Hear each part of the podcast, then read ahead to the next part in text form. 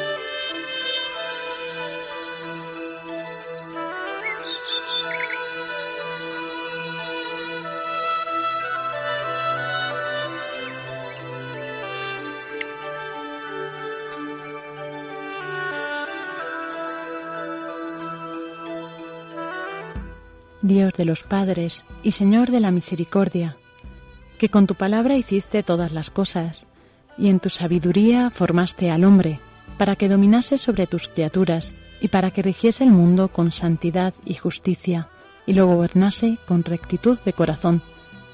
Dame la sabiduría asistente de tu trono, y no me excluyas del número de tus siervos, porque siervo tuyo soy, hijo de tu sierva, hombre débil y de pocos años, demasiado pequeño para conocer el juicio y las leyes.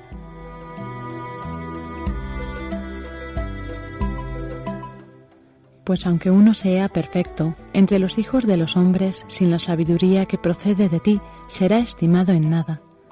Contigo está la sabiduría, conocedora de tus obras, que te asistió cuando hacías el mundo, y que sabe lo que es grato a tus ojos y lo que es recto según tus preceptos Mándala de tus santos cielos y de tu trono de gloria envíala, para que me asista en mis trabajos y venga yo a saber lo que te es grato, porque ella conoce y entiende todas las cosas y me guiará prudentemente en mis obras y me guardará en su esplendor.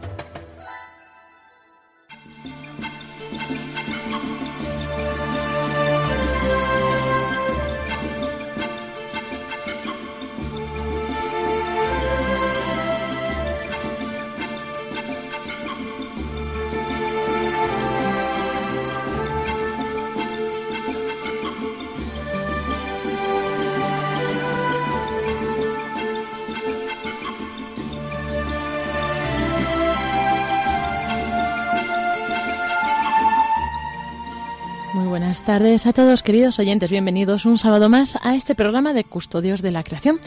Este programa que hacemos quincenalmente aquí en Radio María, aunque la última vez ha sido, eh, ha pasado un mes, porque, bueno, pues por retransmisiones especiales del viaje del Papa a los Estados Unidos y a Cuba, pues han tenido que suspender algunas, algunos de los programas, entre ellos el nuestro. Pero bueno, pues nada mejor que ceder nuestro sitio al Papa, ¿no os parece así?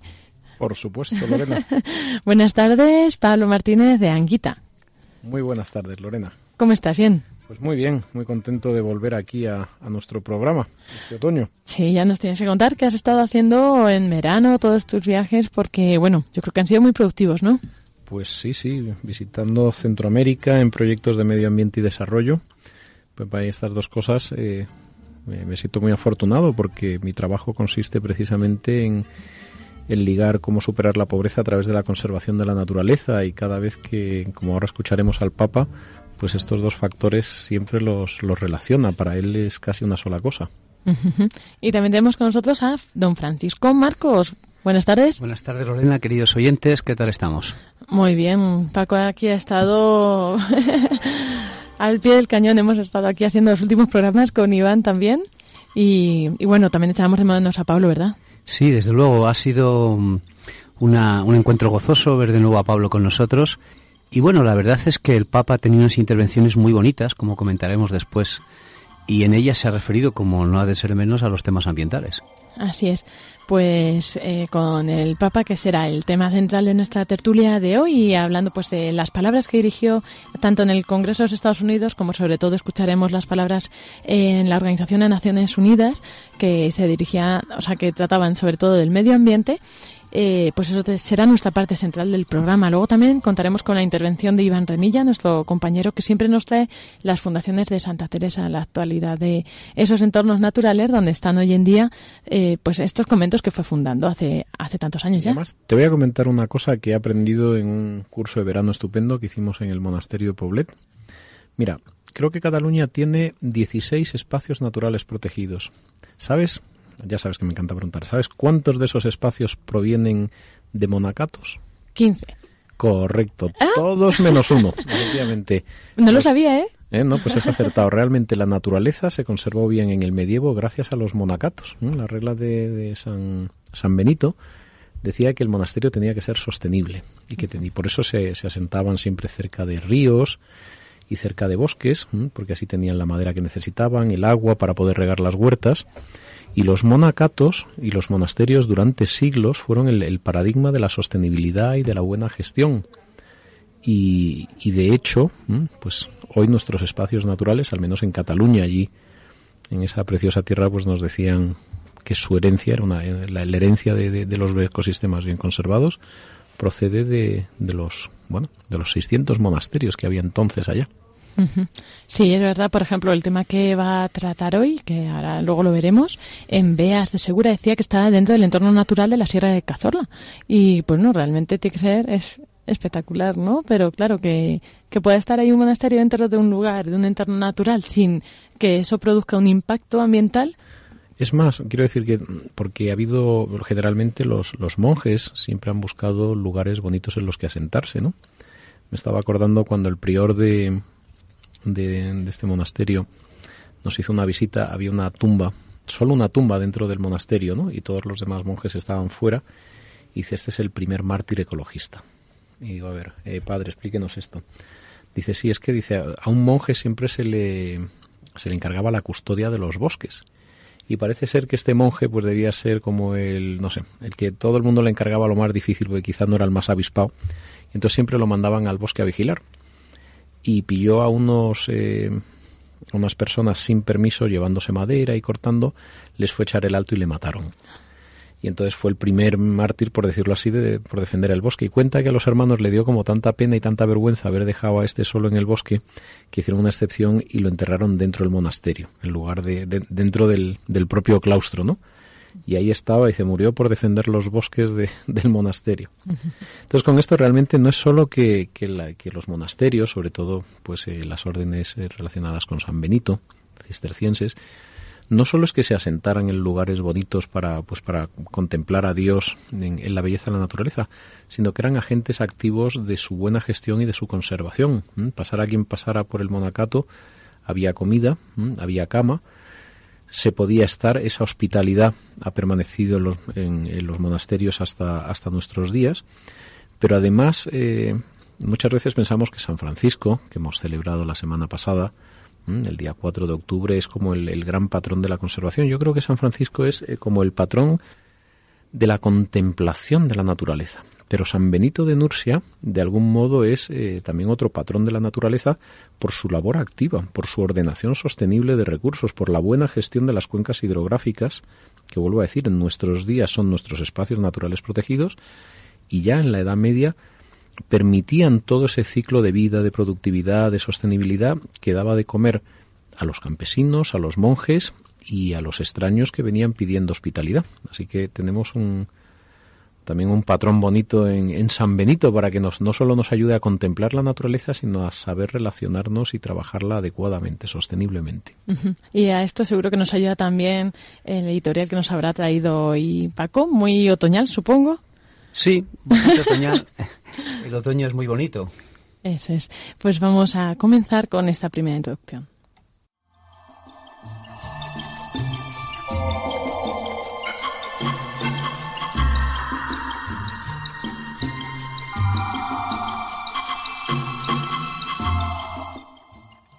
Buenas tardes, queridos oyentes de nuestro programa Custodios de la Creación. Como decíamos, el otoño es muy bonito. Hay dos estaciones del año en las que el colorido de la naturaleza es magnífico. La primavera, con todas las flores de tantos colores, y el otoño también. En estas dos estaciones, además, pues no hace tanto frío como en invierno, ni tanto calor como en verano. Yo les quiero invitar a que en este otoño que ya estamos, salgan ustedes al campo. No hace falta que se vayan el sábado y el domingo si vienen a una gran ciudad. Se pueden ir el sábado. Y les voy a proponer seis viajes recorridos por toda la geografía española. En Cataluña tienen muchos sitios que visitar, pero cualquier lugar de Pirineos es agradable y es precioso.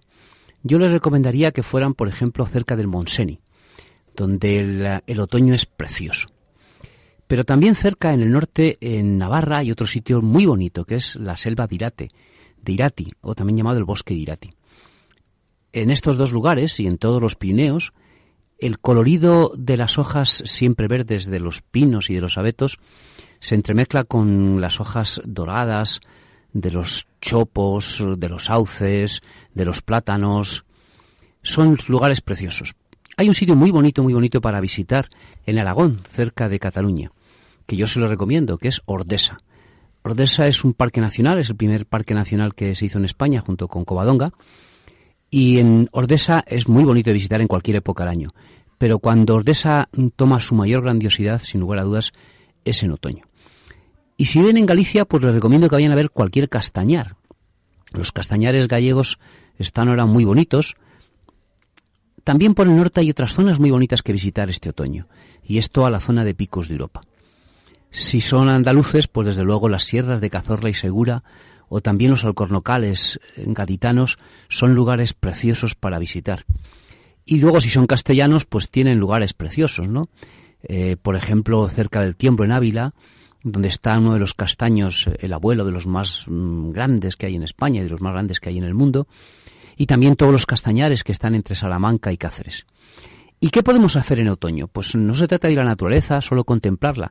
Si tienen hijos, les invito a tres actividades con sus hijos. La primera, que hagan fotografías. Y luego ponen las fotografías, ahora es muy barato hacer fotografías, y al fin de semana siguiente, pues las ven en casa y pasan otro rato bueno viéndolas, ¿no?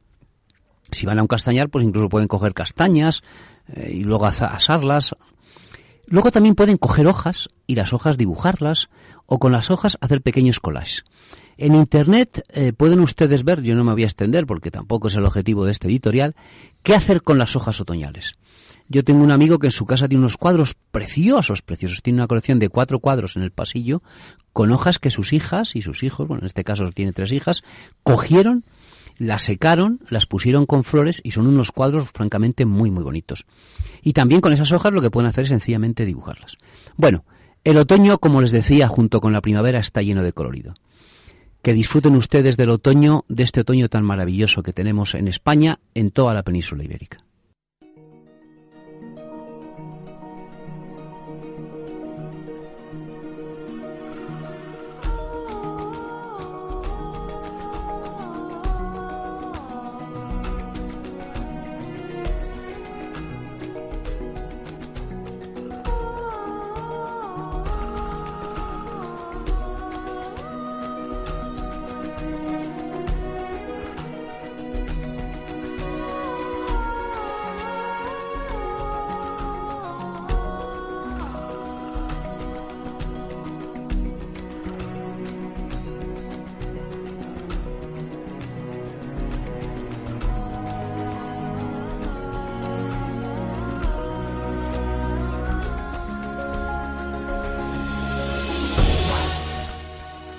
Comentamos hoy en este programa de Custodios de la Creación estas palabras que el Papa dirigía en su viaje a Estados Unidos en el Congreso. Y bueno, pues les dirigía un poco esta palabra, ¿no? También con la encíclica Laudato Si, donde él había propuesto el eh, pues cambiar de rumbo, reorientarlo y también pues como dándoles a ellos eh, una palabra de ánimo y también que ellos tenían mucho que decir en esto y mucho por hacer. Indicaba también, hacía, ponía ese acento ¿no? en la diferencia en la pobreza, que muchas veces está ocasionada por esta mala distribución ¿no? de las riquezas y también de cómo nosotros podemos poner en, en servicio pues todo lo que tenemos, ¿no? toda nuestra inteligencia para ver cómo orientar, cómo eh, cultivar, cómo poder el mejorar y resolver estos, estas dificultades, estos cambios. ¿no? Esto es a, muy grandes rasgos lo que se refirió en cuanto al medio ambiente. No sé si queréis aportar algo más o queréis que pasemos directamente al discurso de la ONU. Hombre, pues si me preguntas eh, escucharme a mí o escuchar al Santo Padre, yo preferiría que escucháramos primero al, al Santo Padre. Pues vamos con él a escuchar un pequeño fragmento.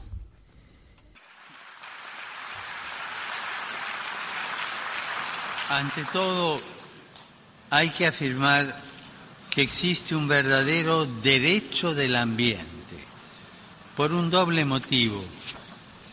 Primero, porque los seres humanos somos parte del ambiente, vivimos en comunión con él, porque el mismo ambiente comporta límites éticos que la acción humana debe reconocer y respetar.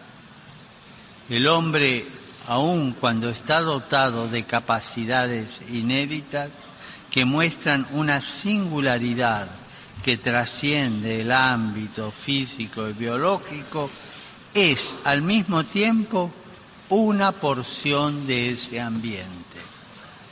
Tiene un cuerpo formado por elementos físicos, químicos y biológicos y solo puede sobrevivir y desarrollarse si el ambiente ecológico le es favorable. Cualquier daño al ambiente, por tanto, es un daño a la humanidad. Segundo, porque cada una de las criaturas, especialmente las vivientes, tiene un valor en sí misma, de existencia, de vida, de belleza y de independencia con las demás criaturas los cristianos, junto a otras religiones monoteístas, creemos que el universo proviene de una decisión de amor del Creador, que permite al hombre servirse respetuosamente de la creación para el bien de sus semejantes y para gloria del Creador, pero que no puede abusar de ella y mucho menos está autorizado a destruirla. Para todas las creencias. dejan hablar al pobre papá. Para todas las creencias religiosas, el ambiente es un bien fundamental. Pues de momento paramos aquí, ahora seguiremos profundizando, pero vamos a comentar este, primera, este primer párrafo que nos contaba. Realmente el Papa eh, no solo habló del ambiente en este viaje ante la ONU, también habló del medio ambiente en Cuba y también habló con Estados Unidos, ¿no? Es precioso, ¿no? Realmente él repite lo que, lo que había expuesto de una forma sintética, en este caso en, en Laudato Si. Nos dice que los cristianos, junto con las otras religiones monoteístas, creemos que el universo proviene de una decisión de amor. El Papa lo está repitiendo continuamente. Eh, el universo proviene de una decisión de amor. Él habla en Laudato Si continuamente de que el universo es creado. Con ello, lo único que hace es recordar la, idea de, del gran fundador de los jesuitas, él es un jesuita, de San Ignacio Loyola, que dice que el hombre es creado. Las religiones monoteístas creen en Dios, en un Dios creador. Mm, hay personas que no creen en Dios creador. El otro día me comentaban una anécdota que es muy, muy aleccionadora. Había una persona que decía que era ateo. Y entonces le empezaron a decir, bueno, ¿y entonces quién ha creado todo esto? Y dice, no, es que yo creo que esto se ha creado solo. Y entonces empezó a discutir, a discutir, y después de dos, tres años de discusión, este hombre se convirtió. Se convirtió porque se dio cuenta que realmente tanta belleza no podía ser solo obra del caos, del azar, de la necesidad. Él sostenía que la belleza del mundo era obra de un caos, de un azar, de una necesidad. Y al final se convirtió. Se convirtió al contemplar la belleza de la creación. La belleza de la creación nos hace, nos puede llevar, como a este hombre, a pensar que Dios realmente existe, que Dios es creador y que Dios nos ama y que la creación es un acto de amor. Estaba pensando en, para mí, un mensaje fundamental en el discurso del Papa que dice, al final todo esto es muy simple, solo tenemos que redefinir el progreso. Ya está, nos redefinimos. ¿eh?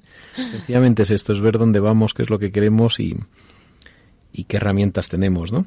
Y en este sentido te voy a pedir, Lorena, que continúe un poquito el discurso porque hay, una, hay, unas, hay unas palabras del Papa que a mí personalmente me, me, me dicen mucho a continuación. El abuso y la destrucción del ambiente al mismo tiempo van acompañados por, un imparable proceso de exclusión. En efecto, un afán egoísta e ilimitado de poder y de bienestar material lleva tanto a abusar de los recursos materiales disponibles como a excluir a los débiles y con menos habilidades, ya sea por tener capacidades diferentes, discapacidades, o porque están privados de los conocimientos e instrumentos técnicos adecuados o poseen insuficiente capacidad de decisión política. A mí esto, claro, me recuerda mucho a, muchas cosas que, he visto y que he vivido tanto en Latinoamérica como en África, ¿no? Me acuerdo de, de África, una vez en Sierra Leona, eh, que fui por primera vez a una, a una aldea, Camamban Barantán, allí nadie sabía ni leer ni escribir, estaba trabajando en una misión de Agustinos Recoletos y nadie sabía ni leer ni escribir, pero había un cartel de un político. Y yo les decía, oye, ¿y este por qué tenéis aquí? Y todo vota, no sé qué, no sé cuántos. Entonces en esta tribu, el jefe de la tribu me dijo, dice, porque este es un tonto. Y dice, ¿por qué es tonto? Dice, no sabe ni negociar. Dice, llega todos cada cuatro años aquí y dice que si ponemos el dedo sobre una papeleta que él nos da, nos trae sacos de arroz. ¿Mm? Y fíjate si será tonto por poner el dedo en un papel, nos llevamos arroz gratis.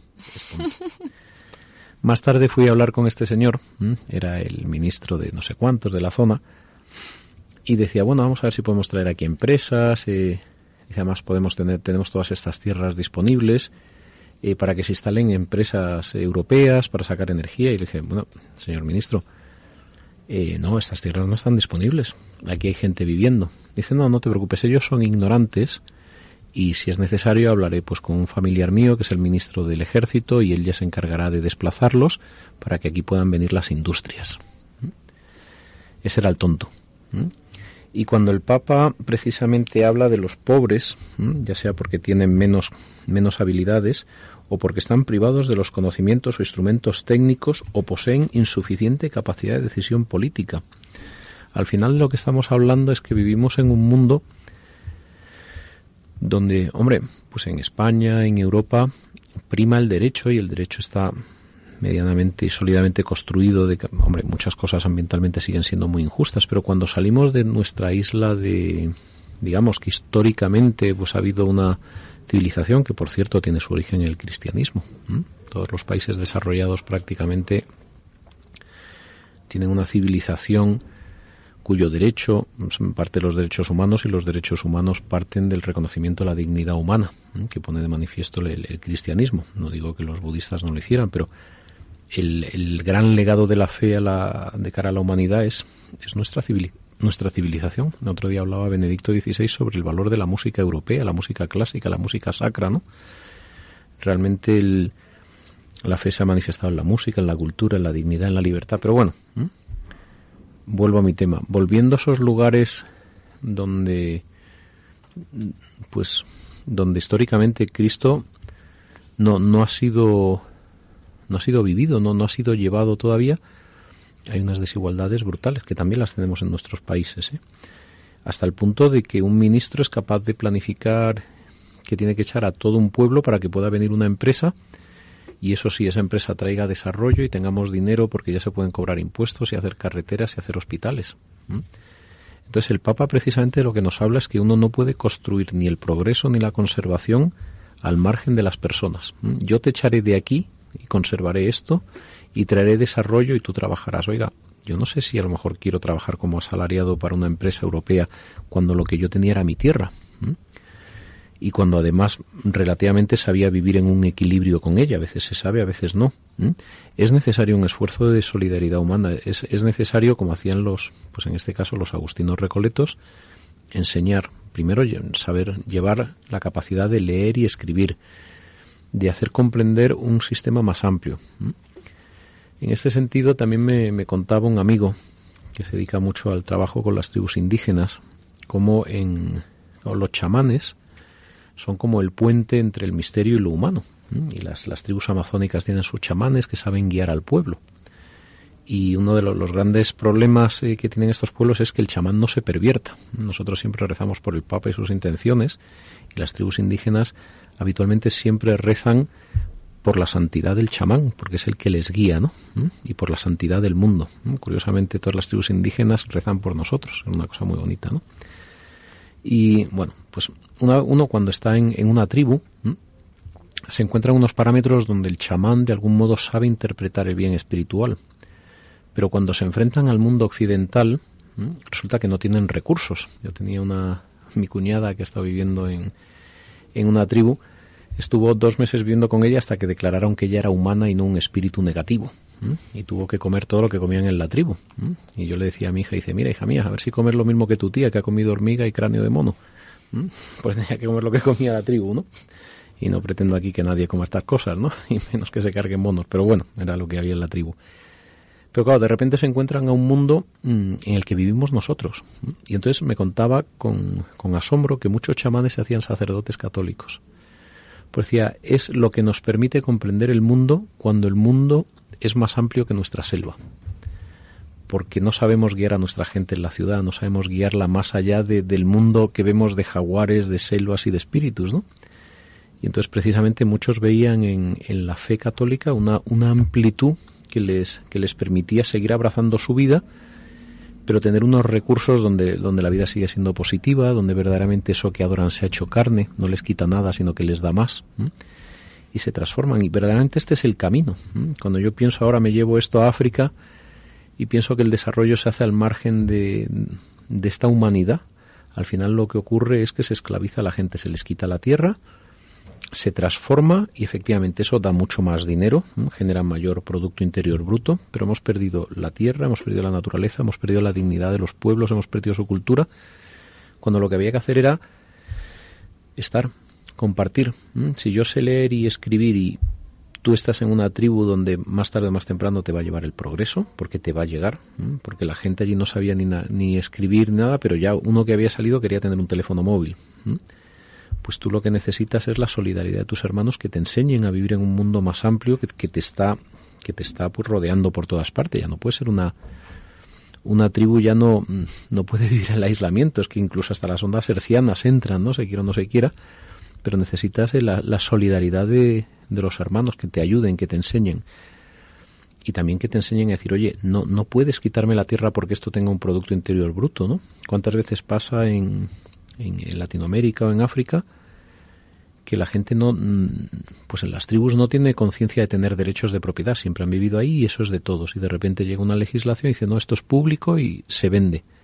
¿Mm? Hay cientos de miles de hectáreas en África que están siendo vendidas a compañías multinacionales. ¿Mm? En Etiopía hay gente con hambre, en Sudán hay gente con hambre, sin embargo las mejores tierras han sido vendidas a compañías pues de Arabia Saudí, de Brasil, de, de India que cultivan un montón de comida y se la llevan. Y además esto incrementa mucho más el Producto Interior Bruto de los países, pero claro, lo incrementa, nos hace más ricos, pero al, coste de, de que hay una gente que queda sin dignidad, sin miseria, en, la miseria, ¿no? Entonces, cuando el Papa dice que hay que redefinir el progreso, está hablando de que no, no podemos medir exclusivamente el, bienestar en términos económicos. Pues en España puede que sí, porque tenemos unos estándares donde más Producto Interior Bruto significa más riqueza en líneas generales, ¿no? Pero cuando vamos a un nivel global, necesitamos en primer lugar mirar lo que son las cosas, ¿no? Cómo esta tribu de Camán Bambarantán vive, qué puede necesitar. Pues lo que necesita no es que le den trabajo quitándole la tierra, por mucho que genere el Producto Interior Bruto del país.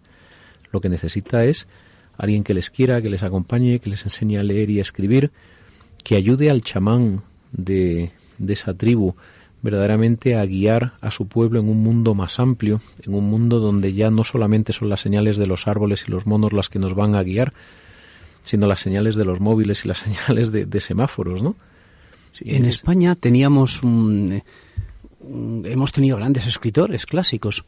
Y uno de nuestros clásicos españoles eh, tenía una frase que es muy bonita y que recoge lo que dice Pablo. Y es que solo el necio confunde valor y precio. Esa es de Antonio Machado. Bueno, es anterior a Antonio Machado. Antonio Machado la copia de otro clásico anterior. Entonces, solo el necio confunde valor y precio. Eh, a lo mejor ahí eh, la pregunta es quién es el necio, ¿no? ¿El necio era el, jefe de la tribu o quién es, quién es el necio, ¿no? Por eso la importancia de que en nuestros trabajos no valoremos todo en términos económicos. Don Ángel Ramos, maestro nuestro, de Pablo y mío, él insistía continuamente en que para tomar decisiones el valor económico no es el único criterio de la toma de decisiones. Para un político a lo mejor el valor económico no es lo más importante, lo más importante es que le votes. No que le des dinero, sino que le votes. ¿no? El político no les pedía a estos de la tribu dinero, ni les pedía alimento, les pedía que pusieran su voto. Entonces, mm, la importancia, y ha habido un, debate muy bonito en la, en la universidad ahora, hace poco en la Escuela de Ingenieros Forestales, de Ingenieros de Montes en Madrid, y entonces ahí se habló precisamente de esto, ¿no? De no confundir el valor y precio. En la ingeniería no tenemos que confundir el valor y el precio.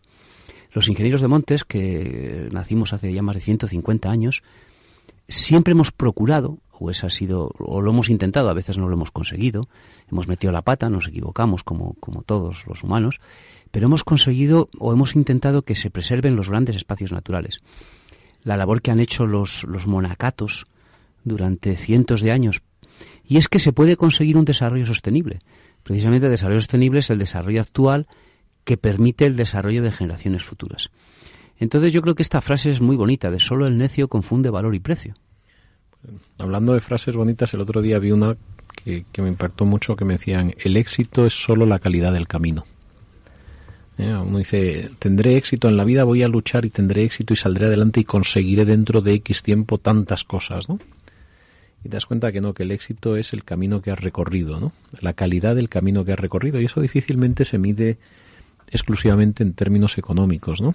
La, la otra historia que iba a contar este verano, he estado con, nos hemos ido mi hija y yo, mi hija tiene 19 años, nos hemos ido a Nicaragua y ahí hemos estado trabajando en la Fundación Fabreto, que fundó el padre Fabreto, que él recogió pues a 19.000 huérfanos de guerra y creó un poblado en las montañas para acogerlo, ¿no? Y ahí estábamos pues trabajando y construyendo mm, cocinas, porque si hacemos una cocina en una escuela pública, el niño ya viene porque come, ¿no? Esa es un poco la, labor.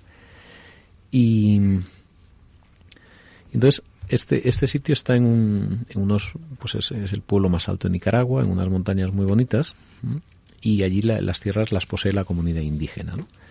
Pero había un problema, llegaban los madereros y la comunidad era muy pobre, y entonces le decían, dice, bueno, pues eh, yo voy a comprar todos estos árboles de aquí, los cortas, te los pago y me los llevo. Y el campesino tenía dos opciones, o decía que no, y se quedaba pues mal porque no tiene para comer, o decía que sí y se quedaba sin bosque.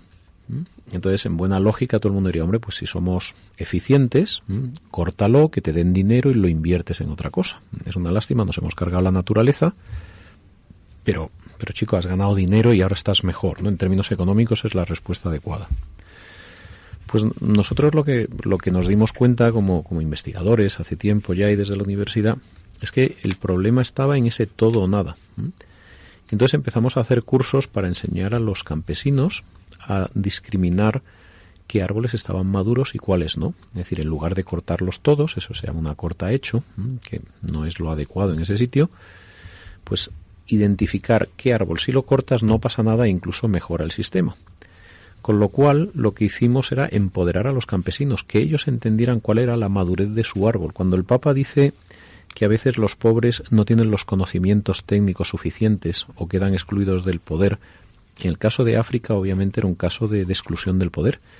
Y en este Nicaragua es un tema donde las poblaciones pobres no tienen la capacidad técnica mm, para poder buscar sus propias soluciones. Cuando ellos aprendieron a identificar, mira, este árbol ya está maduro y si lo corto me va a venir otro en su lugar, resulta que estaban empoderados frente al que venía y les compraba el todo nada. Y entonces era el propio campesino el que podía decir, mira, solo te voy a vender de estos mil árboles que ves, te voy a vender esos 37 que tienen una cruz marcada, porque son los que a mí me interesan, los que van a mantener el bosque y los que a largo tiempo me van a dar sostenibilidad.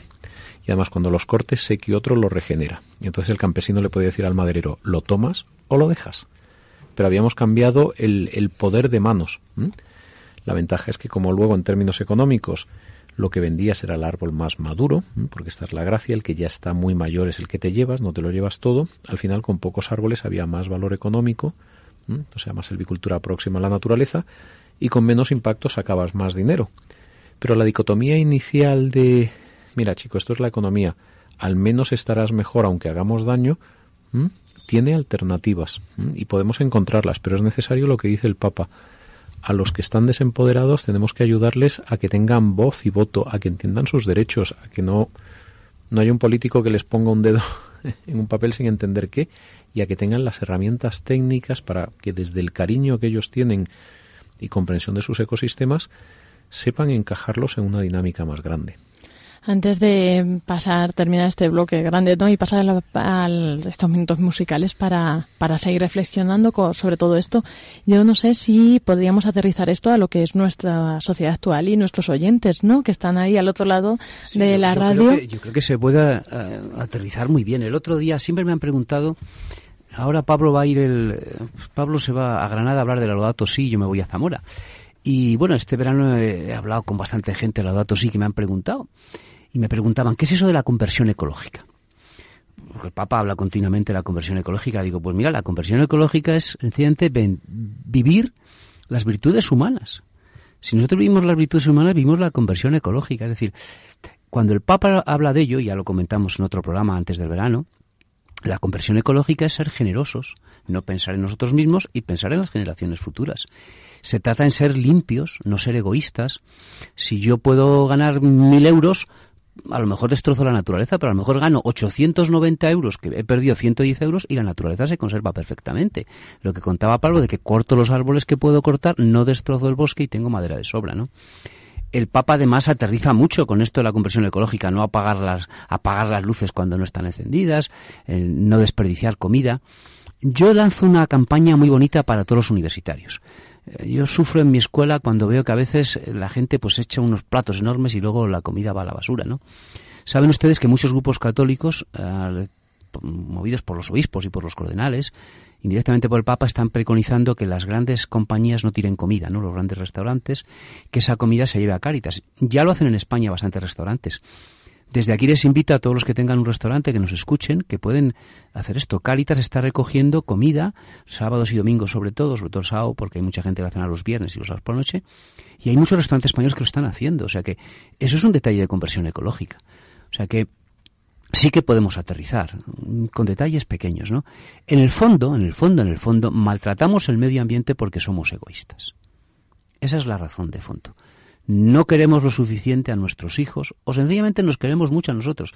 Es triste como en España el mayor problema o uno de los mayores problemas de la salud, aparte de los infartos, es que la gente está muy gorda porque come demasiado, ¿no? Entonces, en España el que pasa hambre, me decía un amigo mío hace muchos años que el pasa hambre es porque quiere, porque tú vas a Caritas y te dan de comer y tantos sitios, ¿no? Entonces, eh, sí que se podemos aterrizar. El Papa nos ha hecho algunas cositas, pero eh, ya les he dicho, ustedes pregunten al restaurante, pues mire usted, la, la comida que sobra, mira, en Caritas el sábado le recogen la comida que sobra. Y seguro que hay gente que, que la puede aprovechar.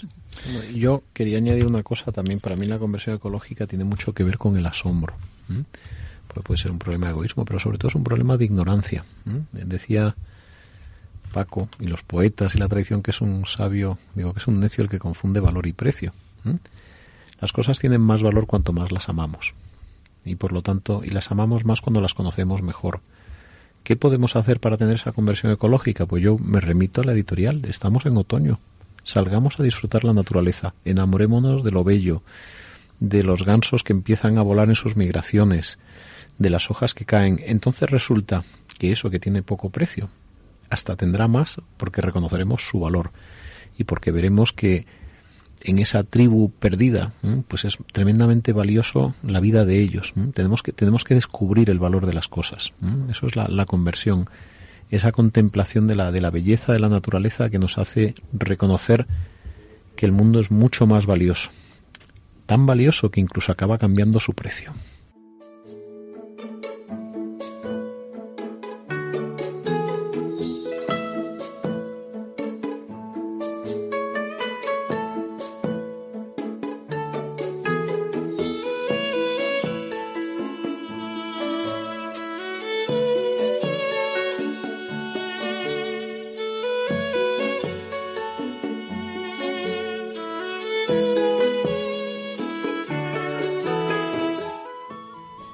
Así comienza nuestra sección hoy en Custodios de la Creación de las Fundaciones de Santa Teresa, con este año teresiano que venimos ofreciendo cada sábado que tenemos este programa de Custodios de la Creación, eh, los entornos naturales de las fundaciones donde Santa Teresa iba haciendo pues estas, esta creación de nuevos conventos. Tenemos hoy la décima fundación, que es en Beas de Segura, en el año 1575.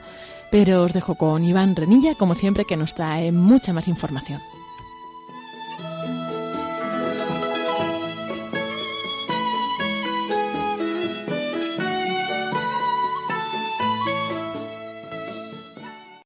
Buenas tardes, queridos oyentes de Radio María.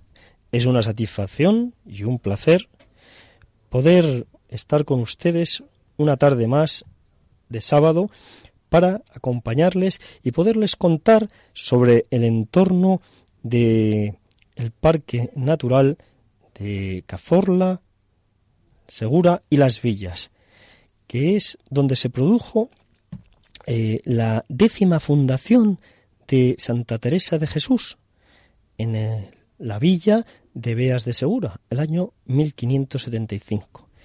Decía la santa que la fundación del glorioso San José del Salvador, en el lugar de Beas, año de 1575, día de Santo, de Santo Matías. Se refería la santa, al, al mencionar al Santo Matías, evidentemente, San Matías, porque la fundación tuvo lugar el 24 de febrero del año 1575, como ya habíamos comentado, y apoyándonos en un famoso y sabio refrán, por San Matías igualan las noches a los días, que es precisamente el 24 de febrero. Fue dificultoso obtener la licencia para ese convento, pues en la villa de Beas estaba eh, encomendada a la Orden de Santiago.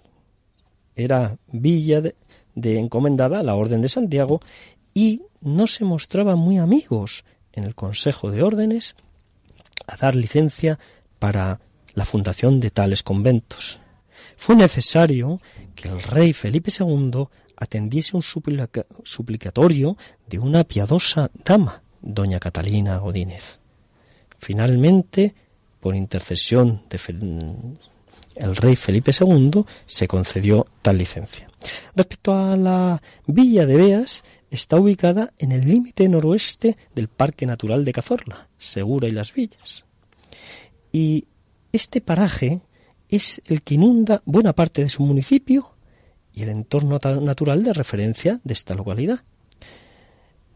los asentamientos de población en Beas se remontan hace más de 100.000 años hay concretamente un yacimiento arqueológico, el de Puente de Mocho, perteneciente al Paleolítico inferior. Honraron con su presencia y estancia esta villa Santa Teresa de Jesús, San Juan de la Cruz y don Francisco de Quevedo, alojado en casa de un noble, don Sancho de Sandoval, al que dedicó un epistolario. Como curiosidad decirles que se ha mm, editado un sello y matasellos conmemorativos del quinto aniversario, eh, centenario del nacimiento de Santa Teresa, donde aparece la imagen, en la imagen de este sello aparece la figura de Santa Teresa de Jesús escribiendo con pluma. Son, la edición ha sido de 400 unidades. Respecto al parque, podemos decir que es el entorno natural que domina el municipio de Beas, como ya habíamos comentado, y que con sus algo más de 2.000 kilómetros cuadrados, para que tengan, eh, se hagan un, un, orden de magnitud, sería como 50 kilómetros de largo y 40 de ancho. Una superficie espléndida e inmensa que le convierte en el espacio natural protegido con mayor tamaño de España y uno de los mayores de Europa. Fue declarado Reserva de la Biosfera en 1983 y Parque Natural en 1986. Se localiza en el noroeste de la provincia de Jaén. En esta serranía, esta serranía, que ejerce de madre, alumbra los ríos Guadalquivir y Segura. El hermano mayor dirige sus aguas a morir en el Atlántico y el hermano menor se dirige para fundir sus aguas con las de las aguas del Mediterráneo. Hay una magnífica ruta que discurre por la Cañada de las Fuentes, en el término de Quesada, término municipal de la población de Quesada, donde nace el río Guadalquivir oficialmente, con una placa que, se, recoge un poema de los hermanos Quintero. Eh, la ruta es aproximadamente de algo más de tres kilómetros y discurre por una pista forestal en dirección a Levante. Enlaza con un sendero que sale a su derecha y que se puede distinguir porque eh, tiene una cadena para evitar el paso de los vehículos que nos lleva al Valle de los Tejos, donde podremos contemplar más de una decena de espléndidos y hermosos tejos milenarios. Destaca especialmente el llamado tejo milenario, cuya cuerda de tronco perímetro en su base es de algo más de nueve metros y un diámetro que ronda los tres metros. Eh, la longevidad es tanta, tal su longevidad, para que se hagan una idea, que es coetáneo del mismísimo Jesucristo. Debió oír los ecos de los rumores del nacimiento del Hijo de Dios y, más aún, los ecos muy sonoros de, la de su muerte y resurrección. Eh, a uno cuando ve este majestuoso árbol, árbol le da ganas de acercarse a él, abrazarle y susurrarle, abuelo tejerino, ¿cuántas historias podría usted contarnos? Bueno, pues eh, esto respecto al parque natural y a su esta pequeña ruta pero maravillosa que es una joya del parque y que les invito a ustedes a que puedan disfrutarla. Luego hay un tercer apartado en el programa de hoy que he querido mm, dedicarlo, lo he llamado trío de ases, y es porque hay tres, mm, eh, digamos, eh, actividades que son interesantes para realizar. Uno es la visita al Jardín Botánico de la Torre del Vinagre. Eh, la visita es gratuita y es un jardín que ofrece una amplísima representación de la flora y vegetación del parque natural reposando sobre una ladera, nos muestra los distintos pisos de vegetación del parque natural de mayor altitud a menor. También mantiene una reserva de parcelas con representación de los endemismos que en este parque son numerosos, 157 endemismos ibéricos y 35 locales obéticos, entre los que destacan la violeta de Cazorla o la pinguicola, planta de los roquedos que se alimenta de insectos. Eh, en estas parcelas se producen eh, plantones de, estas eh, especies endémicas para mantener una reserva de semillas y evitar en un futuro que se pudieran extinguir pudiéndolas replantar o reforestar. También es interesante una visita al Parque Cinegético Collado de la Almendra, donde se pueden hacer visitar tren en un tren turístico rodado eh, por un espacio de 40 a 50 minutos y 5 kilómetros donde se pueden eh, eh, mm, contemplar muflones, cabras montesas, gamos y ciervos. Y también se, hay una ruta más pequeña dentro del parque cinegético de un kilómetro y medio que se puede hacer a pie llegando a dos miradores donde hay excelentes, espléndidas eh, vistas del pantano del Tranco. Finalmente, como ya les había comentado, el yacimiento arqueológico de Puente Mocho, donde se pueden eh, contemplar y eh, apreciar los restos arqueológicos del Paleolítico inferior y medio 100.000 años y eh, 10.000 años antes de Cristo. Bueno, queridos oyentes, pues saludos cordiales y que Dios les bendiga. Hasta un próximo programa.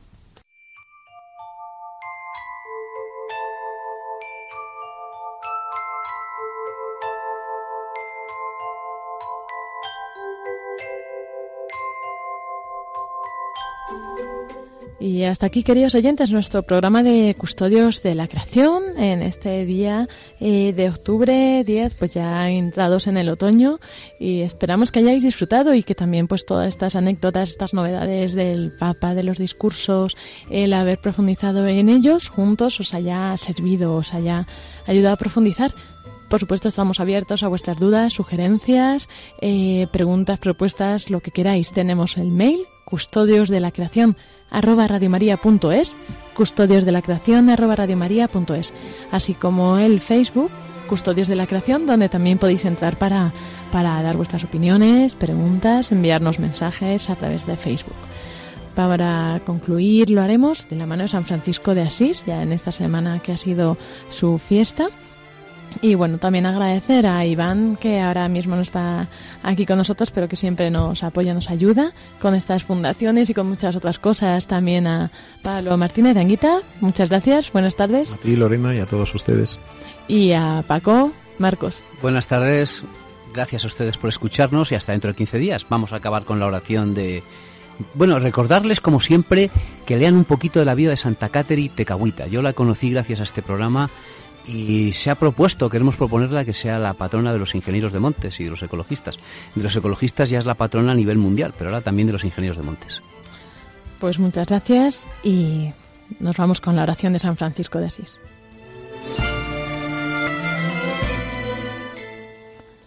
Altísimo, omnipotente, buen Señor, tuyas son las alabanzas, la gloria y el honor, y toda bendición, a ti solo, Altísimo, te corresponde y ningún hombre es digno de pronunciar tu nombre.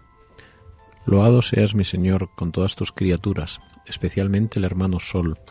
Él es el día, y por él nos alumbras, y es bello y radiante con gran esplendor.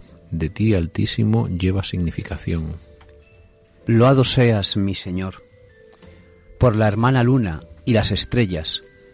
En el cielo las has formado claras y preciosas y bellas.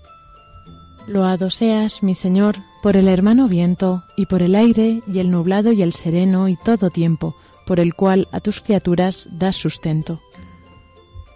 Loado seas, mi Señor, por la hermana agua, que es muy útil y humilde y preciosa y casta.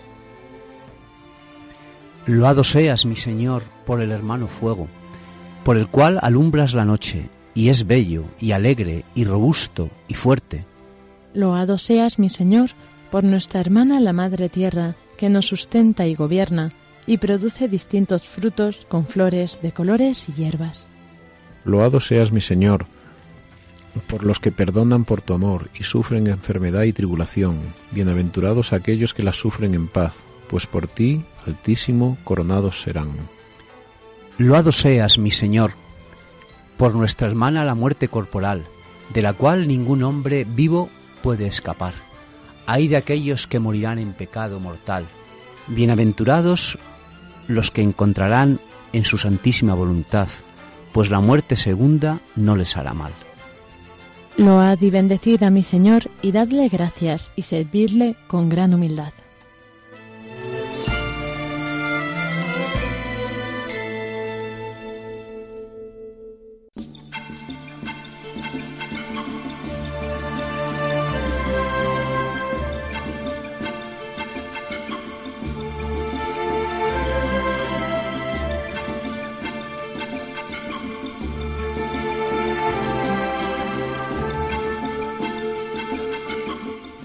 Les hemos ofrecido Custodios de la Creación, un programa enmarcado dentro de la sección El hombre en la tierra y dirigido por Pablo Martínez de Anguita y Lorena del Rey.